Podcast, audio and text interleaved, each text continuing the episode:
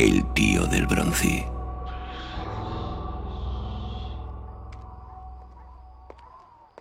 El Gasco, al norte de Extremadura. Octubre de 1945.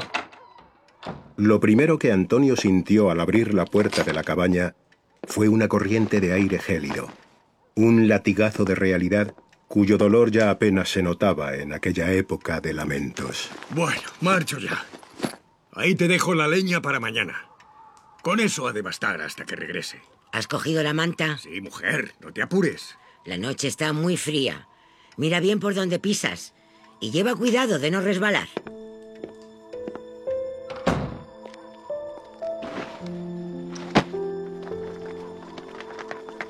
Antonio Domínguez Crespo, a sus 58 años, se echó el atillo al hombro y emprendió el camino hacia los oscuros prados cercanos a Nuño Moral. La pista, sinuosa como una serpiente, aparecía algo más visible de lo habitual bajo la luz de la luna llena. La Sierra de Gata y el Valle del Ambroz eran testigos mudos de aquellos pasos en mitad de la noche. Pasos que se cruzarían con otros bien conocidos a los pocos metros. Antonio, Hola, Manolo. a la faena. Eh, que no falte. Bien a gusto voy. Ambos estaban acostumbrados a escuchar aquel tipo de mentiras. Ayudaban a sobrellevar la precariedad que asolaba a la comarca de las Urdes en plena posguerra. Eran carboneros por puro sentido de la supervivencia. El negro fruto de su esfuerzo, cargado en huesudos mulos, tenía como destino habitual casas de ricas ciudades castellanas para alimentar cocinas, estufas y braseros. La otra tarde alcancé a ver un buen brezo cerca del chorro de la miacera. No dejaría de haber bastante para quemar varias noches en la carbonera. Pues me acercaré mañana a la vuelta, con la luz. Bueno, marcho que no está la cosa para quedarse mucho tiempo parado. Ya puedes abrigarte esta noche. Ya. Hasta mañana, Manolo. Los hombres eran viejos conocidos. Desde muy jóvenes, los dos habían sido castigados sin piedad por una época cruel en aquel entorno suspendido en el tiempo. A punto de entrar en la pequeña alquería, Manuel Guillermo se giró una última vez y acertó a distinguir en la lejanía, cerca ya de la escabrosa ladera, el tenue punto amarillo que salía del candil de Antonio. Y que no te falte la luz, amigo. Antonio había llegado a su destino.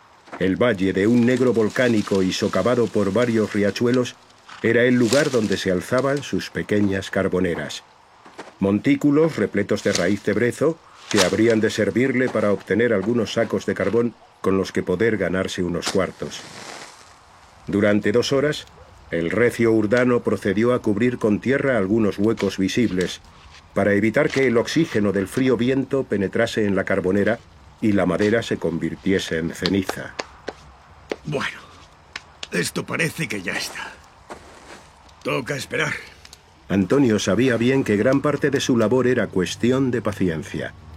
El color del humo y la tierra quemada le dirían el momento preciso en el que el carbón estaría listo para ser retirado. Por Dios, qué frío. A ver si con algo que echarme a la boca entro en calor. Uno de los tizones de la carbonera más cercana le sirvió para encender una pequeña hoguera. Sobre ella colocó una pequeña cazuela de barro y sacando una pequeña marmita la llenó con leche de oveja y apenas una decena de castañas. Mientras esperaba a que se cocieran, el crepitar del fuego y las llamas, casi hipnóticas, le hicieron cerrar los ojos vencido por el cansancio.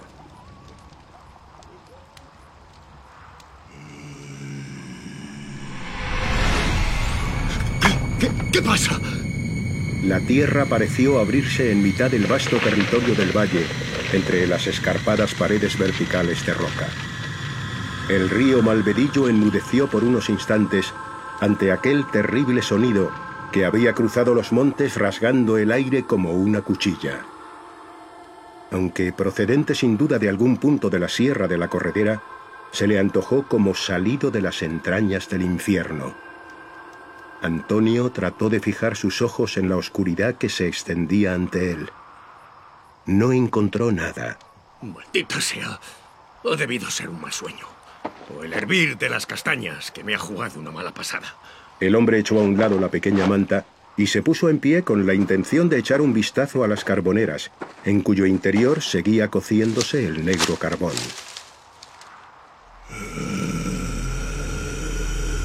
¡Dios santo! Esta vez lo supo. Antonio estaba seguro. Aquello no era una pesadilla, sino algo tan real como el fuego que aún crepitaba a su lado. ¿Quién va? De pronto, a unos metros, alcanzó a verlo. Sus piernas empezaron a temblar. Sin embargo, no era ya el frío lo que atenazaba a Antonio, sino el profundo miedo que empezó a recorrerlo de arriba a abajo. Es, es como bronce. Talmente de bronce. No, no, no, no me haga daño. Ante sus ojos aparecía un ser antropomorfo, vestido con un reluciente traje de aspecto metálico y envejecido. Una máscara a modo de casco cubría por completo su cabeza, en la que destacaban dos ojos inmensos, ocultos tras lo que parecían cristales opacos. Los correajes que cruzaban su cuerpo y ciertos detalles de su indumentaria trajeron a la mente del desdichado Antonio la imagen de un soldado salido de una guerra librada en otro tiempo. No es posible. Está flotando. Es cosa del demonio. Efectivamente, aquel ser no parecía apoyar sus pies en el suelo. Suspendido en el aire, alcanzó el punto más alto de la carbonera. Sin embargo, el intenso calor no parecía afectarle lo más mínimo. Emergiendo entre el humo blanco que salía de ella, la figura lanzaba brillantes destellos cuando las llamas y la luz de la luna llena incidían en su armadura. Lo que quiera que fuese fijó su inquietante mirada en Antonio. Protégeme, señor. Es el demonio, el mismísimo diablo que me quiere llevar. ¡Socorro! ¡Socorro! El carbonero echó a correr en mitad de la noche. No quiso volver la vista atrás, ni siquiera para comprobar si la figura le estaba siguiendo.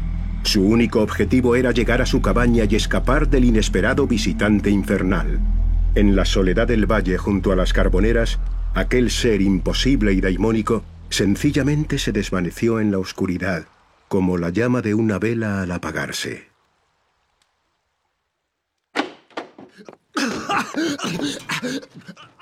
De bronce. Era del color del bronce. ¿Pero qué haces aquí? ¿Qué dices? Ay, ¿qué te pasa? Del mismo bronce, Juana. Te lo juro por el Altísimo. ¿Pero qué dices? ¿Te sale sangre de la boca? Ay, por Dios, ¿qué tienes? Respira, Antonio. Escupe. No. No puedo. El diablo. Era de bronce. De bronce.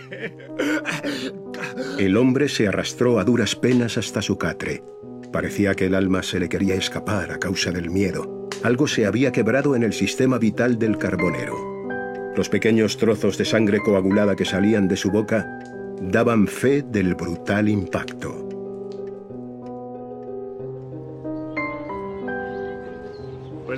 Antonio se le apareció el diablo la otra noche. A saber qué mal bicho encontró. Un escarrapichado, al parecer. Sí, y también lo vieron por los bancales del carrabusino. ¿Y cómo está el pechona? Tuvo fiebre. Los días se convirtieron en meses y los meses en años. Antonio nunca volvió a ser el mismo.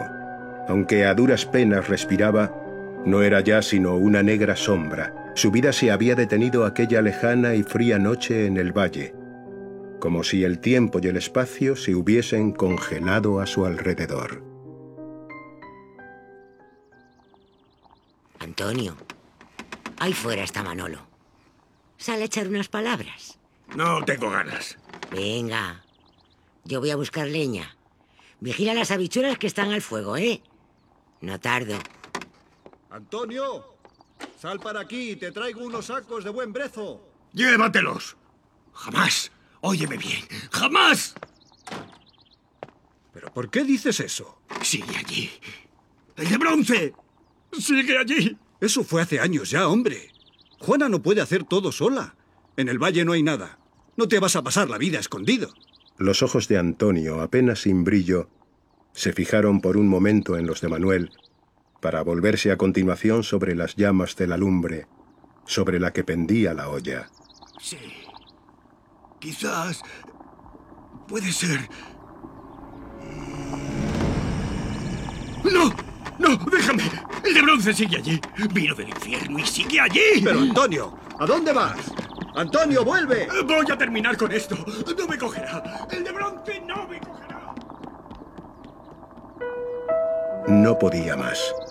Hastiado y consumido por los recuerdos, la luz se apagó definitivamente para el carbonero al arrojarse desde el puente del pueblo. Nadie pudo hacer nada para evitar el trágico final de Antonio Domínguez. La alquería de El Gasco, cuyo nombre significa, según la leyenda, el lugar del tesoro, se ubica sobre antiguos vestigios que se remontan a la Edad del Bronce. Un bronce reluciente, como el que en el siglo pasado atormentó a uno de sus habitantes hasta el final de sus días. Aquello le mató. Se llevó a mi Antonio. Al final se lo llevó. Dios mío, ¿por qué? La historia apenas se recuerda ya. De borrar casi todo rastro se encargó un tiempo y un mundo que no admite la posibilidad de que una realidad velada influya en ocasiones sobre los hombres y sobre los paisajes. El legado del tío del bronce, anclado en las remotas montañas de las Urdes, es también el de un mundo que ya murió. Y quienes sobreviven no saben si siguen perteneciendo a aquel universo mítico o a este de hoy que ya no comprenden.